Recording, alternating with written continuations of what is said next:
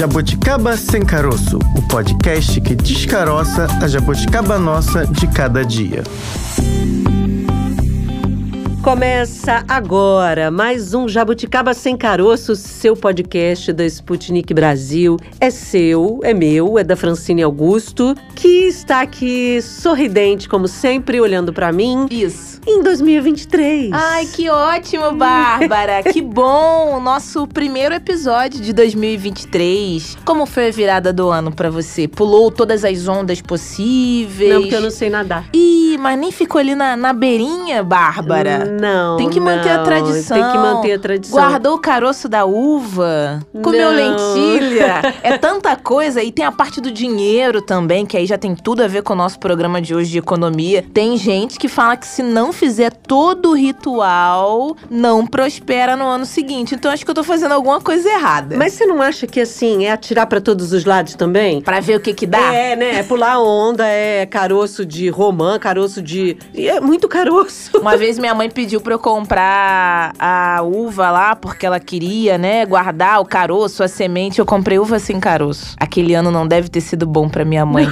Eu levei pra virada do ano, sabe? Aquela pessoa distraída. Peguei a primeira que tava ali no Ah, por que hortifruti. será? Por, Por que será, né? Francine? Bem dispersa, né? Nossa, Francine Augusto, por que será que você fez isso, né? Mas a jabuticaba é sem caroço, igual a uva que eu comprei pra minha mãe. É. Aqui a gente descaroça tudo, que o seu ano que começa, que já começou, mas começa hoje aqui no Jabuticaba Sem Caroço, seja maravilhoso, lucrativo, de aprendizados, né, Bárbara? Aqui a gente entrega tudo sem caroço. É o puro suco. 2023 vai ser do mesmo jeito, porque a gente não quer dar trabalho pra ninguém, né? Por favor. Descaroçar nada. A gente descaroça pro nosso ouvinte o que ele quiser aqui ouvir, o assunto que ele tiver afim. Hoje é um dia já segunda-feira, já pensando em din-din. Naquele pique. Naquele pique. Mas pensando em din-din bem. Quer dizer, não vai ser muito leve, não, o nosso episódio de hoje, porque é pensando em imposto. Ai, meu Deus do céu. Imposto nada é leve quando se fala de imposto, é bem pesado. Pequenas facadas. do dia a dia.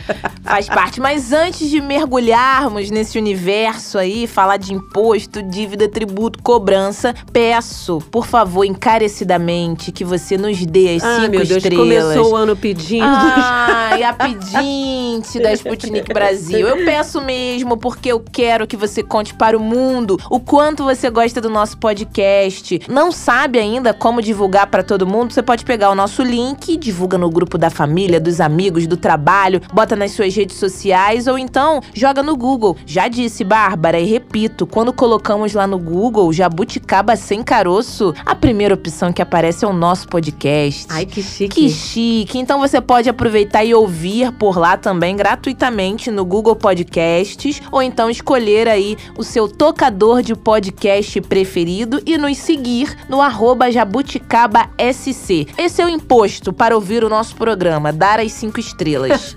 tá leve? Gostei desse imposto Tá aí. levinho, hein? Imposto leve. Ô. Gostei. Esse pedágio aí. Tá valendo? Tá valendo. Muito mais barato do que muita rodovia por aí. Já que a gente tá falando de férias, viagem, É rodovias, verdade. pagar. Ah, mas vamos mudar de assunto aqui. Vamos não, não, mudar. não, vamos continuar no mesmo. Tô confusa porque. É muito número. Não, é primeiro dia do ano, né? Você já começa assim, no acelerado? Não. Primeiro Mas- dia útil. Primeiro é o dia dia, que me lembra de pagar conta. Pois é. E aí, a gente vive dizendo que tempo é dinheiro. É verdade. Né, Fran? Essa frase faz todo sentido no episódio de hoje. Em jogo. Verdade, Bárbara. Como a gente já adiantou aqui para os nossos jabuticabers, a gente tem uma lista gigantesca de impostos. Isso daí não é novidade, a gente já falou aqui outras vezes, mas além de uma carga tributária complexa, estamos literalmente perdendo tempo apenas, Bárbara, para calcular todos esses gastos, números, tributos. É porque é chato mesmo, Ai. né? É, vamos ter que ser realistas aqui. Quando começa o ano, você já senta para fazer as contas. E chora. E aí você começa a pensar na quantidade de coisas que você tem para pagar. Verdade. Quem tem filho já pensa na escola, na A aquela lista de material, de material, uniforme. uniforme. Aí tem o imposto do carro para quem tem carro, tem o IPVA e aí e aí, Vistoria, vistoria. licenciamento. Aí já vem o o IPTU. Aí você já começa meio a enlouquecer, né? Você imagina um empresário que É. tem isso na pessoa física, né? Todas as. Imagino eu aqui que ele tem todos esses compromissos como pessoa física e ainda tem como pessoa jurídica. Tem funcionários. Tem funcionários. Contas a pagar. Os custos da burocracia são gigantescos. Se a gente perde tempo em casa fazendo aquela listinha, imagina o cara lá que tem, sei lá, uma empresa pequena, pode ser uma micro, pode É. ser um micro e pequeno empresário, né? Tem ali poucos funcionários, mas são muitas as atribuições ligadas a pagamento de impostos. Olha só, vamos aos números. Ai. Uma pesquisa recente, divulgada pela plataforma de descontos online cupomválido.com.br, com dados, essa pesquisa usa dados do Banco Mundial, identificou que o Brasil lidera o ranking dos 190 países em que as empresas mais gastam tempo só para cumprir as obrigações fiscais. A gente nunca lidera rankings assim, né? Mais positivos. Quase nunca, né? Não vou É. ser tão É, pessimista não, assim. temos, eu ia falar, temos algumas coisinhas. Nossa, mas cobrança, dívida, o Brasil tá no- nos três mais, tá no ranking, tá no top 3. Ai, gente, a gente só. Eu não quero começar o ano negativo, Não, não. não mas vamos vamos lá, não. vamos lá, vamos lá. Bom, essa pesquisa mostrou que, em média, Hum. são 1.500 horas de trabalho ao ano, Que isso? valor quase 50% maior que o segundo colocado. A Bolívia tem um índice aí seis vezes maior que a média mundial. E o terceiro lugar? Dessa vez não é do Brasil, porque a gente liderou, né? No terceiro lugar está a Venezuela, com 920 horas. O regime tributário no qual um negócio está enquadrado é Hum. essencial para a definição de impostos que deverão ser pagos. Muitos. Existem três tipos mais comuns no Brasil: o simples nacional, o lucro real e o lucro presumido. Eu não tenho nada disso. eu só Ah. sei que eu pago. Não, É. aqui no caso é o empresário, É, né? Eu Olha, não- você é empresária, Quem Bárbara. dera, quem dera, Hum. quem sabe, né? Um dia eu posso chegar lá. Mas vamos lá, es- escolher o mais adequado para determinada empresa ou negócio traz benefícios, claro, tanto em relação às questões legais quanto às financeiras. E aí, em 2022, o que, que aconteceu? Ai, Bárbara, tô falando, olha a gente no ranking aí toda hora, hein? A carga tributária brasileira atingiu o nível, assim, exorbitante, Bárbara, recorde, se comparado aí aos últimos 12 anos. Nesse período, excluindo aí o ano anterior, que foi 2021, a maior, né, até então, carga tinha sido em 2011, quando chegou a 33,05% do PIB, sendo os impostos ali sobre bens e serviços o de maior relevância na composição dessa carga, tendo aí a mesma marca representada nos dias atuais, viu? 14,76% do PIB. Você falou aí, Bárbara, que não entende muito a respeito, né, do, dos cálculos do Simples Nacional, do lucro real, do lucro presumido. Então agora a gente vai acompanhar um bate-papo que eu tive com um professor que saca tudo desse assunto. Na real,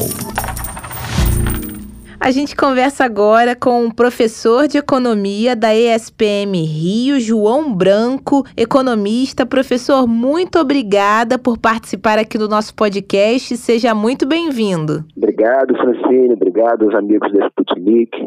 É sempre um prazer estar com vocês. Professor, já começo te perguntando: precisamos sempre de economistas, especialistas, pessoas que entendam e muito, né, do assunto para nos esclarecer aqui no nosso podcast, porque a gente sabe, né, a questão da cobrança de juros, cálculos, tributos, impostos aqui no Brasil, os altos custos que as empresas, né, precisam aí para calcular tantos impostos, porque o nosso sistema tributário não é simples, né? É um dos mais complexos do mundo e não é à toa que o nosso país, o Brasil, ele lidera aí o ranking dos, dos 190 países em que as empresas mais gastam tempo. Isso só, professor, para cumprir ali as suas obrigações fiscais. Pelo menos no mundo empresarial, a gente sempre escuta falar que tempo é dinheiro. Se estamos perdendo tanto tempo assim calculando impostos, impostos, as empresas estão perdendo dinheiro? É verdade, Francine, amigo. A gente, no, no, no Brasil, nós temos um sistema tributário que ele é ele, ele não é só injusto, né? Ele é profundamente anacrônico. Depois eu vou falar das principais características do nosso sistema, mas ele tem basicamente três características que são muito ruins, que são muito indesejáveis, né? E que exatamente concorrem para que a gente tenha esse tipo de coisa. O Brasil ele tem um sistema que ele basicamente se caracteriza por três situações que são muito ruins. Né? Ele é procíclico, depois eu vou explicar cada uma delas direitinho para vocês. Ele é um sistema procíclico, ele é injusto e ele é pouco claro. Né? Eu vou deixar o pouco claro, né, o não transparente para o final, que é exatamente o, o, o ponto focal do tema que você quer abordar hoje, que a gente vai passar aí para os nossos ouvintes de uma forma bem didática. Mas vamos lá, então a primeira característica do, do nosso sistema né, é o fato dele ser procíclico. Né? O que, que os economistas chamam de um sistema procíclico? É assim, quando as coisas estão bem, está tudo bem. Você aumenta a, a tua arrecadação mais do que proporcionalmente. Quando as coisas ficam ruins, né, que a economia entra numa fase de, de recessão, né, a arrecadação ela piora mais do que proporcionalmente. Então, por isso, esse nomezinho procíclico. Tá? Eu vou te dar um exemplo mais claro. A grande maioria dos nossos impostos no Brasil são impostos sobre consumo. Consumo em geral, bens, serviços e tudo mais. Tá? Muito bem. Quando a economia entra em recessão, toda a economia de todo o país, né, ela sempre tem um ciclo de recessão, sempre tem um ciclo de crescimento. E então, quando a gente entra num ciclo recessivo, o que, que acontece? A primeira coisa que as pessoas fazem é cortar o consumo você deixa de comprar aquela roupa, né? eventualmente você adia com a troca do seu carro por um mais novo, você deixa de, de sair de repente para jantar, mas outros tipos de, de despesas mais é, inadiáveis, né? por exemplo, pagamento do IPTU da sua casa, você não vai deixar de pagar o pagamento do IPVA, isso também são impostos. Então, quando você tem um imposto, um regime tributário muito baseado no consumo, acontece isso. Quando as coisas melhoram, né, as pessoas começam a consumir e tal, é uma festa, porque aí o governo arrecada bastante. Vamos comprar, e junto com essa onda de otimismo vem o quê? Vem a do governo baseada nesses itens de consumo. Quando a coisa piora, né, as pessoas cortam o gasto, cortam o cafezinho, adiam a compra do carro e tudo mais, e aí o ciclo é, se completa. Né? Não é assim nos outros países. Claro que todo país ele tem uma componente do seu sistema tributário de impostos sobre consumo. Isso existe em todos os países. O problema é que no Brasil, a maioria dos nossos impostos, né, o que mais predomina no nosso regime tributário, são esses impostos sobre consumo. Então isso é muito ruim em função desse caráter de pró-ciclicidade. Aí tem um componente ainda adicional, né, que é muito, muito indesejável, muito cruel até. O, os governos, quando a economia está boa, eles geral, em geral têm mais popularidade. Então, pô, a economia está tá crescendo, está bombando e tal, é, é o momento que eles mais arrecadam. Né? Então não pensam em fazer mudanças no sistema por causa disso. E quando as coisas ficam ruins, eles perdem a popularidade. Aí seria o momento de mudar o sistema. Mas aí eles não têm o apoio político necessário para empreender uma mudança do regime tributário. Por isso que você, Francine, os amigos da Sputnik, e eu também, independente da idade que a gente tenha, é, eu desde que me conheço por gente, eu escuto falar em reforma tributária, né, que vai ter a reforma tributária, vai ter a reforma e a reforma nunca acontece, exatamente por isso, né? Ela, ela, ela é muito é, é, dependente de uma ação política que se vê minimizada, né, seja pelo ciclo recessivo, seja pelas vantagens né, de um ciclo expansivo, onde o governo faça arrecadar mais. Então, essa é a primeira característica do nosso sistema, muito indesejada, né, que é o fato de ser procíclico, que é fundamentalmente baseado em consumo. Tá? Vamos para o segundo ponto, Francine. O segundo ponto é o seguinte: o nosso sistema é injusto. Ele é profundamente injusto. O sistema tributário brasileiro para você ter uma ideia, existe um estudo recente do IPEA que mostra que as classes de renda até dois salários mínimos pagam, né, tem uma carga tributária, ou seja, se você somar tudo, né, a cesta de consumo, enfim, de um, de um cidadão que ganha até dois salários mínimos, uma família que ganha até dois salários mínimos, se você for contar o que ele paga de imposto, dá mais ou menos a metade, tá? Então, a metade da renda de quem ganha até dois salários mínimos vai imposto. É, se você for para o outro extremo, quem ganha a partir de 30 salários mínimos, essa participação é só de 25%. Daí daí exatamente aquela, aquela máxima né, que a gente escuta falar, as pessoas de uma maneira falam, senso comum, né, como a gente diz, fala que quem paga imposto no Brasil é pobre. E é verdade. Né, existe um, um estudo né, do Instituto de Pesquisa Econômica Aplicada, o IPEA, que mostra exatamente isso, né, a injustiça do nosso sistema tributário. Né? E isso, né, de certa forma, retroalimenta, né, isso é causa e ao mesmo tempo é consequência da é, péssima distribuição de renda que nós temos no Brasil. O Brasil é um dos países mais injustos do ponto de vista de distribuição de renda do mundo. Existe um indicador chamado índice de Gini, depois que a gente tiver curiosidade né, de olhar na internet e tal, coloca lá, ranking do índice de Gini no mundo. A gente vai ver que o Brasil ele, ele é um país que está é, entre, certamente, entre os é top 10 no ranking de desigualdade mundial né, uma situação muito ruim. E isso a gente explica, né, de certa forma, pelo nosso sistema tributário que é profundamente injusto. E agora a gente vai para o terceiro ponto, né, que é o ponto em que você é, manifestou essa, o maior interesse, de fato é, é uma coisa é, muito sui generis, como você falou, é uma, é uma jabuticaba, né? É, o, o fato do nosso sistema de ser pouco claro. As empresas, de um modo geral, né, e aí, aí são, essa, essa pouca transparência, né, ela tem duas, é, é, digamos assim, ela tem duas linhas auxiliares. A primeira linha é o seguinte: as empresas, de uma maneira geral, elas têm uma carga, não em termos de percentual, não é porque o imposto é elevado. Ele até é elevado, mas isso não é um grande problema. Só para a gente entender aqui, amigos da Sputnik, Francine, imagina que você tivesse um sistema que fosse muito claro, que as empresas soubessem exatamente o que vão pagar, como vão pagar, o que deve, fosse muito objetivo, muito claro, muito desburocratizado. E aí você resolvesse aumentar o imposto das empresas. Qual seria a consequência disso? Né? A consequência disso seria o aumento dos preços, porque as empresas simplesmente repassariam esse aumento para o público em geral. Né? A gente sabe que, em última análise, quem paga o, o imposto são as famílias, são as pessoas.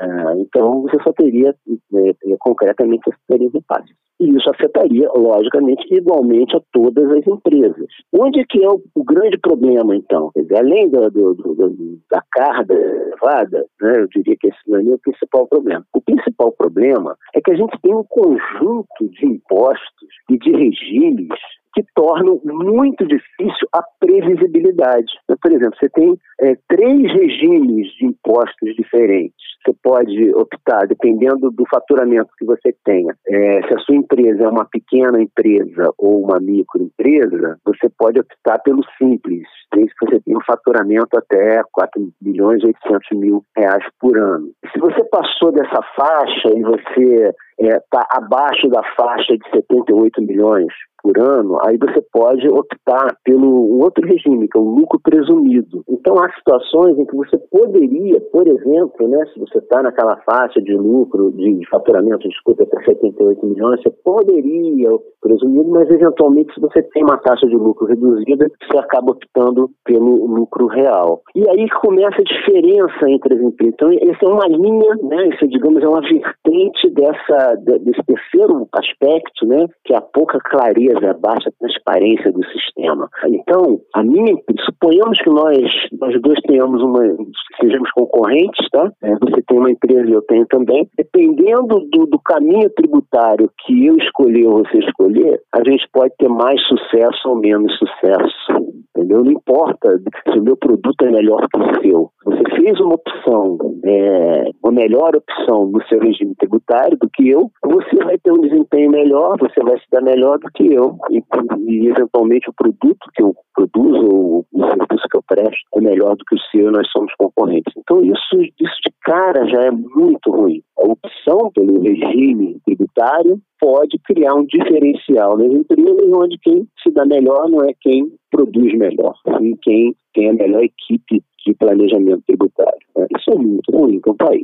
Né? Isso, de cara, você vê que é um inibidor, um limitador da concorrência. Tá? E outro ponto é que é, é, é, essas coisas vão se tornando tão complexas que, enfim, você isso desestimula o próprio empresário, a pessoa que não é né, empresária, que, poxa, eu, eu gostaria de montar aqui uma empresa e tal. Como é que eu vou fazer? Quando você olha essa complexidade, você já prefere deixar o teu dinheiro aplicado e não fazer nada, e você não gera emprego, a economia não roda, enfim, o país não, não se envolve. Então isso é muito ruim. Independentemente do sistema tributário, né, são as regras, são as complicações que a gente tem para botar uma empresa para rodar. São chamados, inclusive teve um prêmio Nobel né, de um economista chamado Williams, que até morreu agora recentemente, morreu já, já bem, bem idoso, até na, na epidemia da, do Covid-19, em 2020, mas ele foi um prêmio Nobel que ele fez os, os estudos dele são exatamente em cima dos chamados custos de transação. São aqueles custos que você tem que não são diretamente apropriáveis. Por exemplo, eu, eu produzo um sorvete, então eu sei que eu tenho um custo lá que é o meu custo de produção. Eu preciso comprar leite, eu preciso comprar todos os ingredientes para produzir um sorvete, eu preciso de mão de obra, eu preciso de geladeiras, enfim. Mas no Brasil, você além de tudo isso, você tem coisas que você é, talvez precise, um planejamento tributário, por exemplo, e, e, que você não sabe que precisa. Então isso é um chamado custo de transação, é aquele alvará que não sai, né, aquela autorização que não acontece, a tal burocracia. Eu, por exemplo, eu conheço, tenho alguns amigos empresários que dizem que eles simplesmente não fecham as empresas que eles abrem porque é uma dificuldade tão grande para você abrir, principalmente para você fechar, que é muito grande. É, eu conheço um sujeito que é, o pai dele tinha uma empresa, é, o pai dele faleceu e ele, ele jamais herdou aquela empresa. A empresa, enfim, é, continuou lá com os sócios do pai dele, mas ele jamais herdou. O pai dele morreu há 28 anos, 22 anos atrás houve um evento, uma causa judicial, e hoje esse cara que nunca teve uma empresa, nunca foi empresário, jamais recebeu qualquer centavo dessa empresa, está respondendo processo, né, com ameaça de ter que, que, enfim, desembolsar, por causa de uma empresa que nem sabe onde é fica, né, não tem nem ideia de onde é que fica. Né, são coisas do nosso sistema jurídico, né, que junto com o sistema tributário produz essas aberrações em que realmente você inibe a atividade empresarial nesse país. Né? Se você contasse essa história, desse, então, assim, histórias como, como essa, você simplesmente, você contar isso num país, né, da, da OCDE, por exemplo, vão achar que é piada, ninguém vai acreditar que uma coisa dessa possa acontecer. Mas no Brasil, infelizmente, isso acontece, né? Problemas no nosso, no nosso sistema do nosso sistema do judiciário no Brasil. Então, a gente tem essas, essas questões que são muito complicadas né, de serem resolvidas. Você não consegue, certamente, resolver isso da noite para o dia. É claro que algumas coisas, alguns passos importantes, né, a própria adoção do Simples lá em 2016, isso foi um avanço legal, isso foi um avanço importante. Mas a gente precisa avançar muito, porque no mundo globalizado, para você conseguir competir, você tem que eliminar esses chamados custos de transação, né, porque você carrega ali no, nos ombros né, um custo que você não consegue mal dimensionar qual é. Agora, professor João, a gente sempre fala, até o senhor aqui no começo do nosso bate-papo falou a respeito da tão falada reforma tributária, aqui mesmo no Jabuticaba Sem Caroço, a gente já tratou diferentes episódios falando a respeito, mas eu acho que é importante a gente falar também que não seria talvez a única solução ou salvação, se podemos dizer essa palavra, para a questão aí dos impostos impostos, dos tributos, dos cálculos no Brasil? Porque é, alguns especialistas, né, até algumas é, vertentes alegam que, ah, não, porque se fizermos a reforma tributária, vai se resolver o problema do Brasil, né? E é falado num tom que, assim, a gente não sabe se de fato entrar em vigor vai resolver ou não. Obviamente, há estudos, pesquisas, né, levantamentos, pessoas envolvidas aí para poderem falar com propriedade a respeito disso. Mas a gente não pode, né, dizer que a reforma tributária aí seria a bala de prata, não. Entrou em vigor, é isso, resolveu, não temos mais problemas. Melhor do que nada, eu acho que é, né, professor? Mas também não é só assim que traria solução, né? Não, melhor do que nada, certamente, né? Mas também não é uma bala de prata, até porque reforma tributária, se você perguntar para 10 pessoas o que ela entende como reforma tributária, você certamente vai ter talvez umas 11 ou 12 respostas diferentes. Então, é, depende o que, enfim, mas o, o que eu acho fundamental é a gente desmontar aos poucos né, essa armadilha. Como é que a gente desmonta essa armadilha? Como é que você transforma um sistema pró-cíclico no sistema contra-cíclico? Você tem exemplos de países onde você tem é, a maior parte da arrecadação vem de impostos, como impostos que não são é, necessariamente pró-cíclicos, como o imposto de territorial, né, como são os chamados impostos de cidade, isso é importante. É, outra coisa, como é que você cria é, melhor a questão da injustiça. Novamente, você vai buscar aumentar a fatia de, dos impostos que você tem, que são sobre a venda, né, e não sobre o consumo. Então, isso é um caminho, isso já existe no mundo, né, basta olhar outras experiências. A, questão da clareza, você está dizendo, ah, então não deve ter nenhum tipo de subsídio, não deve ter nenhum tipo de facilidade de isenção fiscal. Né? Não, eu não estou dizendo isso. O caso alemão, por exemplo, o sistema tributário alemão, ele é muito interessante nesse sentido. Suponhamos que nós dois tenhamos a mesma mesmo nível de renda, a mesma situação, tá, Francine? É, igualzinho, né? Tivemos a mesma renda no ano. É, eu tenho plano de saúde, você não tem. O, há uma decisão do governo de subsidiar, por exemplo, as pessoas que têm plano de saúde. Então, quem tem plano de saúde, você consegue fazer um desconto né, do imposto de renda. Quem tem filho estudando dependente, né, estudando em escola particular, você consegue ter uma dedução. Isso é ruim? Não, não é necessariamente ruim, também não é necessariamente bom. O que eu estou dizendo é o seguinte: existem é, situações onde o, o, governo, em função das prioridades, enfim, do que ele quer estimular, ele pode sim determinar alguns subsídios. Mas o sistema alemão, por exemplo, nós dois pagaríamos a mesma coisa de imposto de renda e o que eu receberia de subsídio e você não, porque você não tem um plano de saúde, eu tenho, isso seria uma conta parte, quer dizer, o governo me daria o dinheiro. Né? Então, você, todo mundo paga, paga igual, o regime é igual para todo mundo, mas aqueles que eu quero subsidiar, como o Bolsa Família, por exemplo, eu vou lá e dou o dinheiro,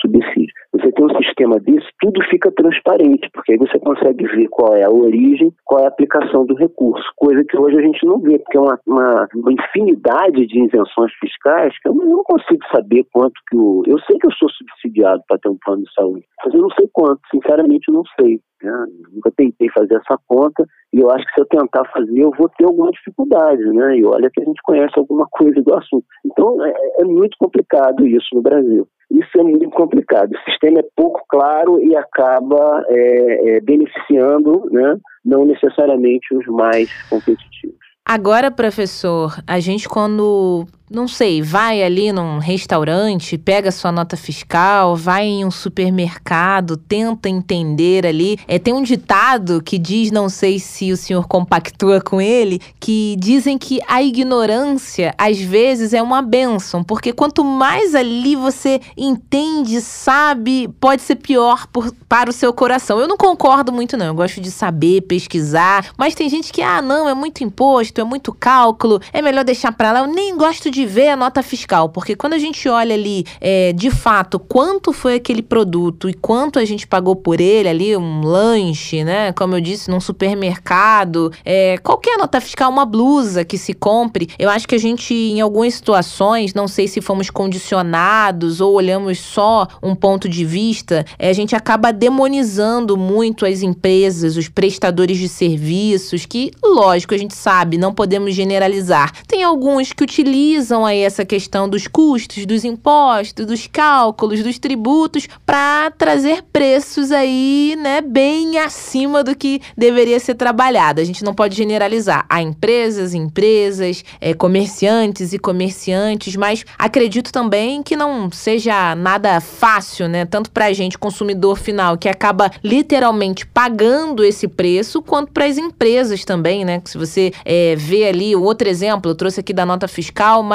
dos combustíveis, né? Quando a Petrobras fala que vai aumentar ou vai diminuir, nem sempre a gente sente esse reflexo ali direto no posto quando você vai lá. Mas o dono daquele estabelecimento, de alguma maneira, também tem que repassar porque ele precisa ter o lucro, ele tá vendendo um produto, tá vendendo um serviço. Então, assim, é, é uma situação complicada para todos os lados, né? Não tem só um vilão ou só um mocinho. Quando a gente fala de dinheiro, quando a gente fala da nossa economia, custos, gastos e tributos, né? O ideal seria, por exemplo, é, que você está falando dos postos de gasolina, né? Um ótimo exemplo isso, né? A gasolina que você coloca no posto, que você paga por ela, é, tem vários tributos, mas também tem vários incentivos fiscais agora, principalmente, né? Eu não consigo saber é, de cada litro que eu pago, quanto que daquilo ali é tributo, quanto que daquilo ali é isenção fiscal, é subsídio. É, ninguém consegue saber isso. Né? Então isso é muito ruim. Né? E, e, nessas frescas, né, os, os, empresários que conseguem navegar melhor nesse, nessa selva tributária acabam sendo os mais adaptados e acabam eles que né, conseguem superar de alguma forma a concorrência, quando não deveria ser assim, né? deveriam ser os melhores, né? aqueles que conseguem prestar um serviço melhor, aquele posto que te oferece uma gasolina de qualidade, que passa uma flanela no teu carro, alguma coisa assim, é, e não o outro posto que, poxa, ele consegue navegar melhor nessa selva tributária e, portanto, consegue obter um lucro maior. Então, isso realmente acaba produzindo um sistema onde quem ganha não, não necessariamente são os melhores, né, os que oferecem o melhor produto e serviço, mas aqueles que navegam melhor na selva tributária. Bom, vamos torcer para que a gente consiga entender cada vez mais o que esse nosso sistema aí melhore de alguma maneira. Bem que melhorar é um pouco relativo, né? Melhorar para quem? Mas a gente está com esperanças, né, para que isso aconteça, que a economia, né, que o nosso país só venha prosperar, porque não adianta só um lado, né? Ah, só o empresário e a gente, né, ali o cidadão, quem tá ali comprando aquele produto, comprando aquele serviço, se ele tiver aí girando a economia como um todo, né, um bom trabalho, uma boa maneira de se alimentar, ele vai comprar mais, ele vai botar dinheiro ali naquele mercado, naquela empresa que vai girando a economia, assim, todos os lados, mais uma vez falando do cenário ideal, né, que fosse o mundo perfeito, a gente fica com aquela utopia, ai, como seria bom, mas se aos poucos, né, a gente for conseguindo aí se adaptar de alguma maneira, eu acho que a gente vai ser bem sucedido. E com uma aula dessa que o senhor nos deu aqui hoje, acho que fica muito mais fácil, professor. Muito obrigada pela sua participação. Acho que deu pra gente esclarecer um pouquinho aí. E os nossos ouvintes com certeza vão querer o seu retorno aqui, porque, óbvio, o senhor entende muito do assunto. Eu adorei, viu? Obrigado, Francine. É sempre um prazer conversar com você aí com os amigos da Sputnik. E, enfim, é, como você falou, a gente tem que ter esperança. Né? Isso não, não, é uma bala de prata. A gente viu que tem vários problemas, né? uma situação complexa. Quando você está diante de uma situação complexa, o primeiro ponto é a aceitação. Temos um problema. Né? A partir do momento que a gente entender que de fato tem um problema, a gente vai descascando esse abacaxi aos pouquinhos. Beleza, professor. Obrigada. Excelente 2023. Foi um prazer, viu, conversar um prazer. aqui. Um abraço para vocês. tchau. tchau. Bom, Francine Augusto. Gostou do bate-papo? Gostei do bate-papo, claro. O professor sabe muito. Pois é. Deu para tirar a dúvida. Pois é eu não pude te acompanhar nesse dia e você fez uma entrevista brilhante. Muito obrigada. Né? Vamos jogar confete. Merece cinco estrelas? Merece cinco estrelas. Eba. Vamos jogar confete porque o carnaval vem aí. Vamos Uhul. jogar confete na Francine. Mas aí o nosso ouvinte, Fran, pode hum. pensar o seguinte, que por ter uma pequena empresa, esse micro e pequeno empresário não vai precisar fazer tantos cálculos. Ih, coitado. Mas como é que é uma música que rola aí na internet? Ai, e... que mora o perigo, aí que eu caio ali ouvindo. Já era, perdeu. não é tão simples quanto Não, o nome não, do não. imposto diz. Não, não, não, não.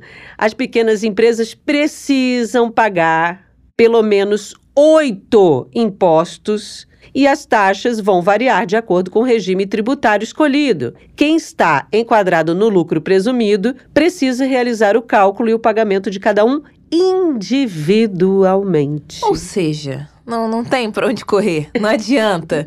Não está sendo fácil. Não, não tá. Mas aí o ouvinte pode falar, ah, tem o Simples Nacional, né? Ele talvez seja mais fácil. Eles são somados e pagos juntos por meio de um documento, que é o documento de arrecadação do Simples Nacional, o DAS. Pode ser mais simples, mas também paga. Mas também paga. também resolve. Pois é. E como dar conta de tudo isso e não ficar com a corda no pescoço? Não faço ideia. Pode atrasar, pode fazer igual a gente, ou, ou a pessoa física. Não entendi, Bárbara. O que, que você quis dizer com isso? Que as minhas contas não estão em dia? Não, Acertou! eu acho que eu tô falando de mim, Francine. De nós, né? Acho que eu tô, assim, sendo, me reconhecendo aqui neste episódio Estamos nos identificando, com né? a pessoa que equilibra pratos. Quando o jornalista é o, re- é o personagem da própria matéria. É. Acontece. É, eu não sou muito fã desse tipo de reportagem, não. Mas assim, neste caso aqui, especificamente, eu me reconheço. Porque às vezes a gente atrasa um pouquinho, segura aqui, vou pagar essa conta, essa aqui eu posso pagar juros menores, enfim. né? Pega um cartão pra pagar outro, pra É, pagar outro, aí faz o Pix pra um, pra outro, e tem algumas é, empresas que não aceitam, falam que isso não pode, não é permitido, aí tira do pague não sei o que pra botar no... Quando você vai ver, você já não lembra nem mais quem você tá devendo. Ou tem pessoas que recorrem também ali ao empréstimo, né? Ah, não, vou pegar um empréstimo só, um consignado pra pagar tudo. Só que aí quando você vê o valor, as taxas, é algo assim surreal e meio que acaba não valendo a pena. Aí você entra no financiamento, no final das contas você pagou a dívida três vezes maior do que devia. Pois é, e tem gente que às vezes nem olha essa- É. essas taxas de juros que são, como elas são divididas em parcelas, você fala assim, ah, vou dar conta dessa parcela. Só que se você somar tudo que você pagou, você é exatamente isso que você disse, você pagou duas vezes aquele mesmo objeto. Pode ser um carro, pode ser, sei lá, um aparelho de Ah, dia eletrodoméstico. desses eu caí numa pegadinha aí de uma grande rede de supermercado aqui do Rio de Janeiro que tem como sua garota propaganda a cantora Ivete Sangalo. Ah, Não tá, vou falar qual é.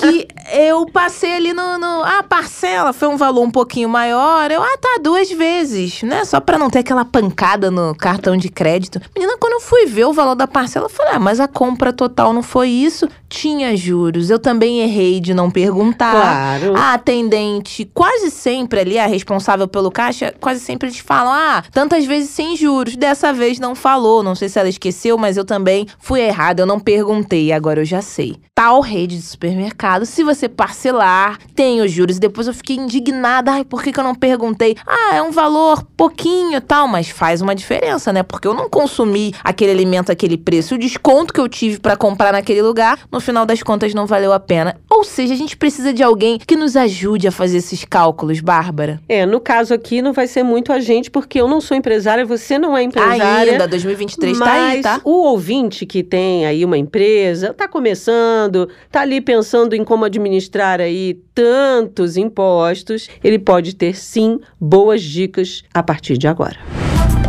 Alguém me explica?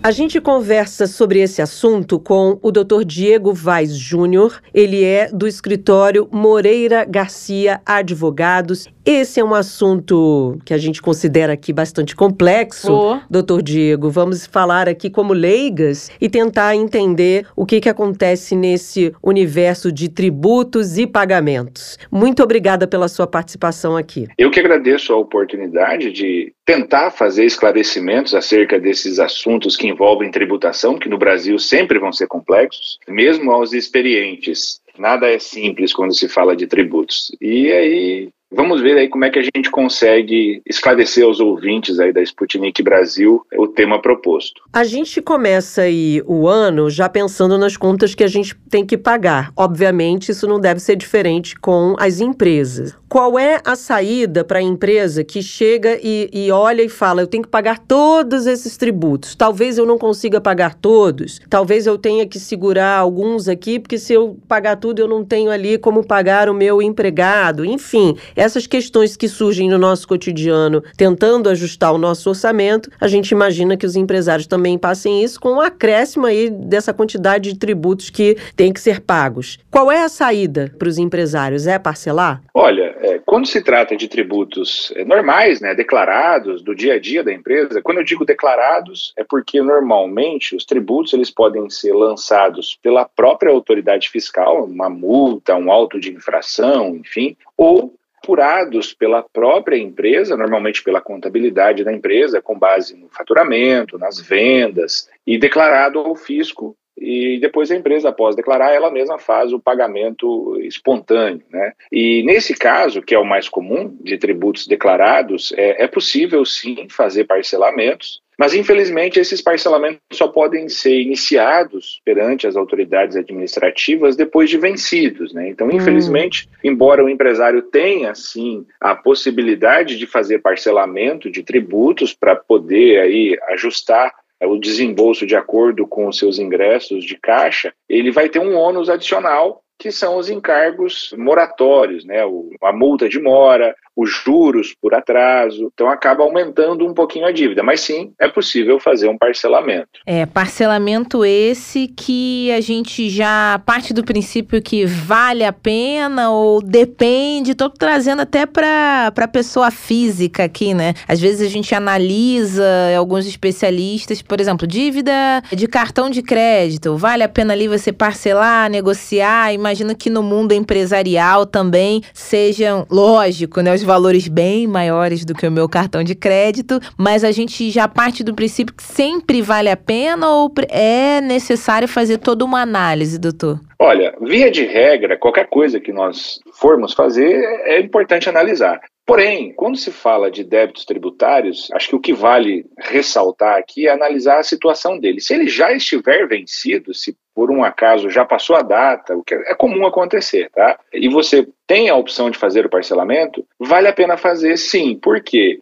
Porque é um, um, reajuste, né? O valor que normalmente é cobrado aí depende muito do se é um débito municipal, se é estadual ou se é da União. E aí cada ente desses cobra é, uma taxa diferente, mas normalmente todos ficam limitados ao valor de acréscimo que a União cobra, que é a taxa Selic. A taxa Selic, salvo engano, agora me perdoem a falha de memória, encerrou o ano aí próxima de 13, 14%. Então, embora seja um ônus, se tem um acréscimo, é um ônus, assim, dentro dos padrões de mercado, é, até aceitável. Isso, óbvio, quando eu falo de dívidas tributárias declaradas, devidas, sobre uhum. as quais não paira nenhuma dúvida é, por parte da empresa ou até da pessoa física. Uhum. Porque, de outro lado, se forem dívidas que a pessoa entende que são indevidas ou que estão acima do que seria o correto ou que ainda estejam em discussão, aí o parcelamento já precisa ser analisado com mais cuidado, porque ele implica confissão pode implicar uma confissão e, e, com isso, a desistência de processos, de questionamentos que ainda poderiam ser feitos. Acontece muitas vezes da empresa estar tá ali com muitas dívidas em relação a alguns tributos e aí um, um determinado ente ali, seja ele o município ou o estado, começa a fazer aquele vamos resolver os seus problemas, né? Aqui, vamos tentar quitar essas dívidas da melhor maneira possível para que a gente possa arrecadar alguma coisa e você, empresário, voltar ali a ter as suas contas em dia e estar tá ali correto com, com o que tem que estar tá em relação aos tributos. O que, que o empresário precisa ficar atento nesse momento? Acredito que você esteja se referindo à, à hipótese de esses parcelamentos excepcionais que trazem descontos, Sim, que trazem prazos é. mais estendidos, né? uhum. né? Por exemplo, o senhor é de Rondônia, não é isso? Rondônia Correto está aberto aí o prazo para o refaz, não é isso? Correto? Me corrija se eu estiver errado. Exato, até o dia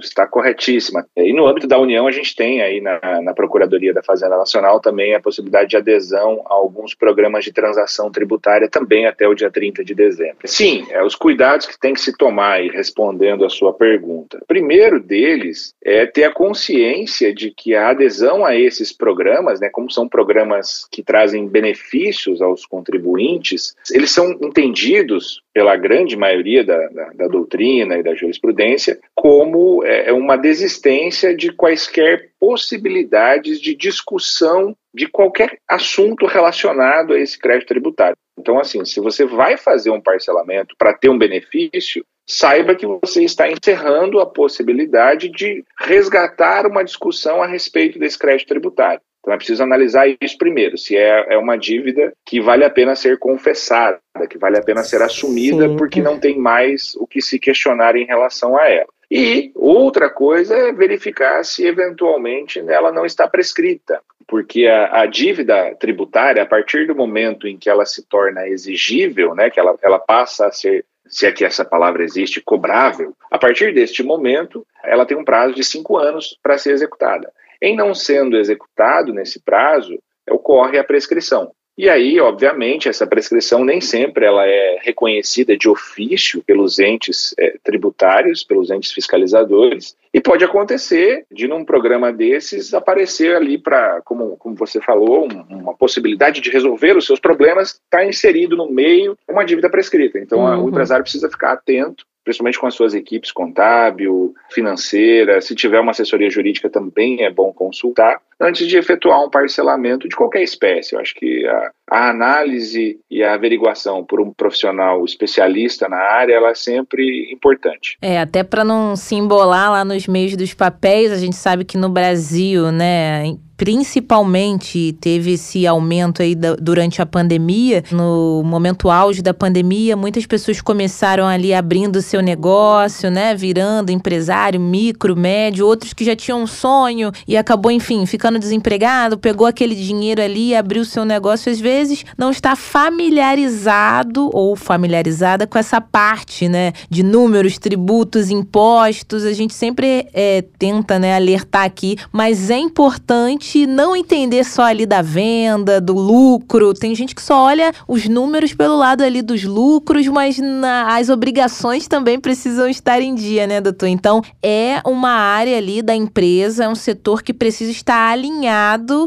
Caso contrário, vai ter muito prejuízo, né? Com certeza. E a depender das circunstâncias ainda, o sócio, né, o sócio administrador, pode vir a responder pelas dívidas da empresa, dependendo do tipo da pessoa jurídica, de quais foram os atos praticados, né? Se houver ali uma confusão patrimonial, se a pessoa Nossa. não tiver uma separação adequada entre o que é da empresa, né, o que é dinheiro da empresa e o que é meu. É, na medida em que eventualmente ocorra uma mistura desses patrimônios, o fisco pode passar a cobrar da, do sócio, da pessoa física, uma dívida que originalmente é da empresa e que seria, em tese, separada. Né? Então, esse cuidado na organização dos números, na, na, na separação do que, que é da empresa, o que, que são receitas, o que são custos e o que, que é do sócio é muito importante. Principalmente na organização, na hora de fazer um parcelamento, né? Para é. você saber exatamente o que está parcelando, o que não está parcelando, em quantas vezes, é, anotar esses compromissos futuros, porque quando você faz um parcelamento, você não vai, obviamente, Seria até inocente pensar o contrário, mas você não vai deixar de pagar os tributos vincendos, os futuros, que é. você vai continuar devendo na medida em que você fizer novas vendas, que você tiver novos lucros. E adicionalmente à carga tributária normal que você já tinha, você vai ter agora uma parcela referente a uma carga tributária passada que você não conseguiu adimplir. Então, seu peso financeiro aumentou. E isso requer disciplina, senão você entra num turbilhão de dívidas ali e, e, quanto mais, mais tarde a pessoa se der conta de que está afogada em dívidas, mais difícil é sair. E não é diferente, obviamente, com as dívidas tributárias. A gente sempre fala aqui, tenta discutir a questão da carga tributária no Brasil, de como isso, como ela traz impactos para os negócios, assim, seja para avançar, seja para recuar, enfim. Nesse caso, como é que essa carga tributária afeta aí esses empresários no sentido de consigo pagar e não consigo pagar, né? A gente sabe, como a Fran falou, que a gente vem aí, muita gente tentando se recuperar aí, se recuperar seus negócios aí por conta da pandemia, e aí pode ser que chegue um momento que você diga, olha, eu não tenho mais como pagar tantos impostos, eu vou fechar. E como é que isso, na sua visão, que acompanha esse universo, de fato tem impactado os negócios e, e, e com certeza deixando cada vez mais pessoas, tornando cada vez mais empresas inadimplentes aí? Não há dúvida de que a carga tributária brasileira é alta, muito se discute, né, qual o percentual uhum. desse alto. Eu particularmente não gosto de cravar percentuais, algumas pessoas falam 40, outras falam 20, porque eu, eu, entendo que é preciso levar em conta não só o custo direto da carga tributária, mas todo o custo indireto que a empresa precisa ter para atender às obrigações fiscais. São várias declarações que a empresa precisa enviar, são mais de 100, salvo engano, e, e assim, precisa ter funcionários para fazer isso.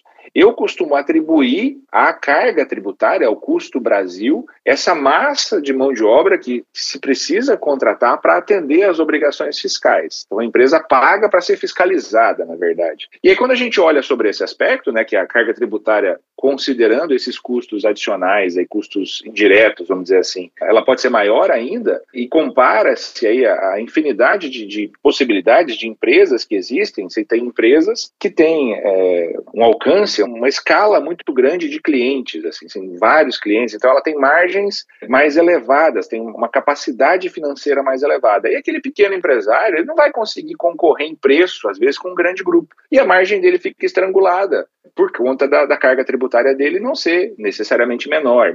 Ah, o Simples Nacional é, é mais barato. Nem sempre. Às vezes o Simples Nacional pode ser mais caro uma empresa pequena pode pagar mais tributos, proporcionalmente falando, do que uma grande empresa. E isso, óbvio, estrangula as margens, porque o preço quem dita é o mercado, e compromete, sim, a saúde financeira aí das empresas. E na medida em que se chega num ponto em que essa dívida eh, se arrasta ou fica difícil de pagar, é, me permita pegar um, um, pedaço da sua fala aqui que eu achei interessante, de ah, não vou conseguir pagar, vou fechar a empresa. Muito cuidado com isso, porque encerramento irregular de empresa é simplesmente fechar as portas é a hipótese de redirecionamento da dívida para o sócio. Lembra que eu falei agora há pouco ah, de misturar sim. patrimônio? Uhum. É. Além de misturar patrimônio, o encerramento irregular também pode fazer com que a pessoa física responda por aquela dívida da empresa que ela não conseguiu pagar e ter bens pessoais penhorados por isso. Então é importante que o empresário em dificuldade procure ajuda, não só para tentar parcelar, mas às vezes para encerrar a sua empresa de um jeito,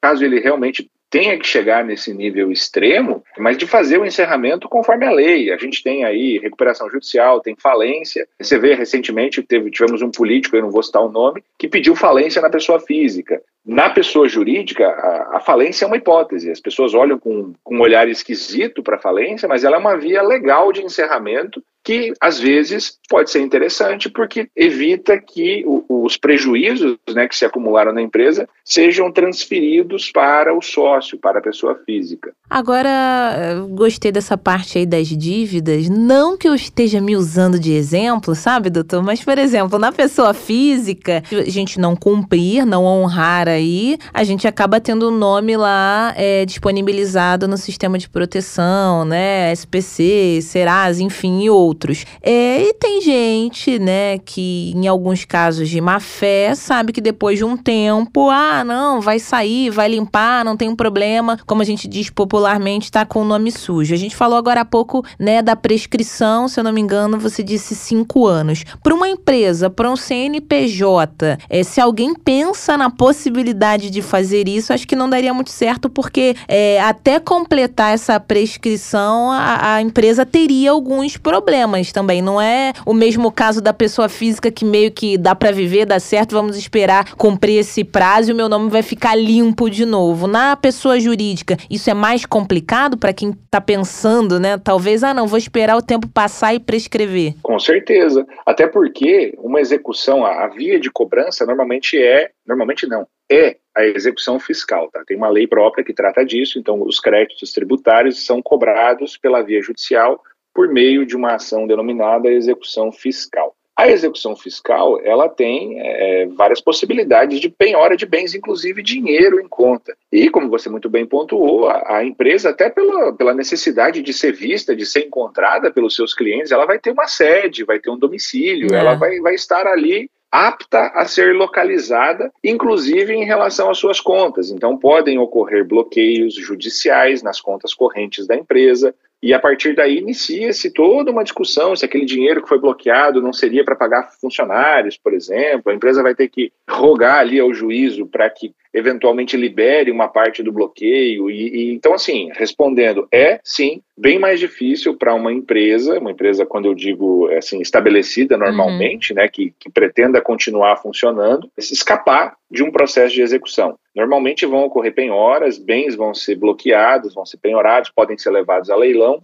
e isso vai, vai tomar tempo. E veja, é importante, Dentro dos cinco anos aí, se lá no quarto ano foi iniciada a execução fiscal, está iniciada a execução fiscal. A prescrição não vai mais ocorrer, ocorrer naquele prazo inicial de cinco anos. Hum. isso pode demorar bastante. Né? Podemos, esse processo judicial pode se desenrolar por alguns anos ainda, antes que eventualmente venha a ocorrer um outro fenômeno que a gente acabou não falando aqui, não sei nem se vale a pena tocar no, no assunto, porque é um pouco mais complexo, que é a, a, prescrição intercorrente, é a prescrição que ocorre dentro do processo judicial de execução, mas mesmo assim demora. Então não adianta é, achar que vou esperar cinco anos, entra na prescrição e eu toco a empresa depois. Muita coisa pode acontecer nesse meio do caminho, muita água pode rolar debaixo dessa ponte, você empresário ter aí mais prejuízos do que aquele prejuízo prejuízo inicial de dívida ali de tributo, né? Melhor ir pelo certo, né? É. Com certeza, até porque, muito bem pontuado, foi a Bárbara que pontuou, que você vai ter custos extras, né? No caso de uma Sim. execução fiscal, dessa dívida vir a,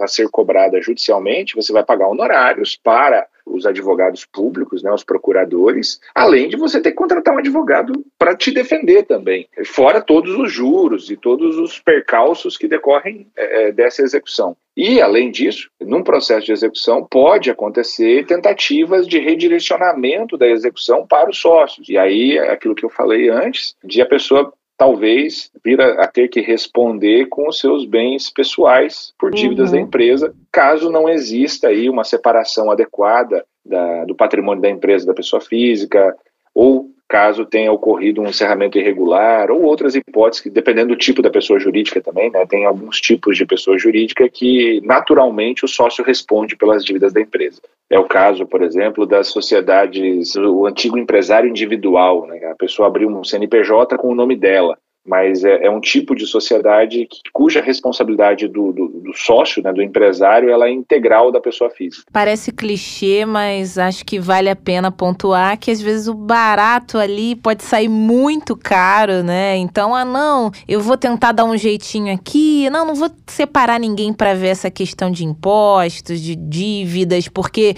é, como a gente sempre fala né, no jornalismo, ninguém quer contratar é, repórter, fotógrafo, sempre tem um, um primo, um sobrinho sobrinho alguém que faz, né? Que tira a foto, que entende das redes. Ele tira a foto. Ele tira é. a foto. Acredito também que quem, né, deseja aí ter um negócio de sucesso, uma empresa correta, justa com os seus funcionários, clientes, fornecedores, tem que prezar por esse setor também. E muito por isso, já que o senhor falou aí de ter um bom advogado, né? Alguém que entenda bastante e auxilie, queria aproveitar esse momento para deixar os seus contatos do escritório para o nosso ouvinte ouvinte que se interessou e muito por esse tema, talvez esteja passando por alguns problemas e quer entrar em contato com vocês, como é que faz, Diego? Maravilha! No nosso site vão ter todos os nossos contatos, é www.moreiragarcia.adv Diego, muito obrigada mais uma vez pela sua participação. Prazer que você retorne muitas outras vezes aqui no nosso podcast, viu? Eu que agradeço pela oportunidade. Um abraço a todos aí, especialmente para vocês aí, Bárbara e Francine.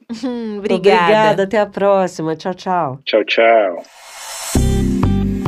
A Bárbara acabou o nosso primeiro episódio de 2023. Que venham muitos outros. Eu tô achando que a gente foi um pouquinho cruel. Você acha? Falar já de conta, imposto. Sabe assim, o mundo real voltou, pá, Pá! né? É. Pá, tô aqui, cheguei. É, Mas acontece. enfim, é, acontece. A vida, né, do, do trabalhador brasileiro, do assalariado. A vida do empresário, do, principalmente do micro e pequeno empresário no Brasil, que são, né, esses micro e pequenos empresários, são os que movimentam muito a economia brasileira. A Verdade. gente tem aí, eu não tenho dados agora aqui, mas a gente sabe que o Brasil é movimentado também e principalmente por micro e pequenos empresários. Recado dado, não temos mais tempo, Então, Bárbara vambora. Pereira. Partiu pro programa de terça. Amanhã, terça-feira, falaremos sobre o fim do orçamento secreto. Pois é, foi no finalzinho do ano passado, 2022. Mas e agora, Bárbara, o que que muda? Acabou mesmo? Será que ele volta? Existe essa possibilidade? Será que, é muda? aquela pegadinha? Me escondi. Ih, voltei. Era mentira! Era mentira. É, isso Tô daí. escondido aqui. Aí consegui uma liminar, que uma liminar da liminar da liminar, me levou. É. Voltei, Cheguei de novo. Teletubbies. é! É. Bom dia! é, A será? gente espera que não, tá? Verdade. Então a gente vai descaroçar isso amanhã. O que foi o fim do orçamento secreto? Pra muita gente até entender o que foi de fato o orçamento É. secreto. Era tão secreto, Era né? tão secreto que a gente não entendia muito bem. Agora, uma vez eliminado, uma vez que ele ficou em 2022 e a gente espera que ele tenha ficado, o que que acontece? E a gente vai discutir também exatamente o que brincamos aqui. Será que ele pode um dia voltar, né? Hum. Fazer essa graça e resolver aparecer novamente na mão de algum político que queira aí manusear diferentemente o nosso dinheiro, o dinheiro público? É isso que vamos discutir amanhã. Não deixe de nos seguir no Twitter, no arroba jabuticabasc e nos ouvir também no site da Sputnik Brasil, sputniknewsbrasil.com.br. Um beijo e até amanhã, dia 2 de janeiro. Gente, 2023 chegou, Francine. Tô muito feliz. Tchau! Tchau! Jabuticaba Sem Caroço, o podcast que descaroça a jabuticaba nossa de cada dia.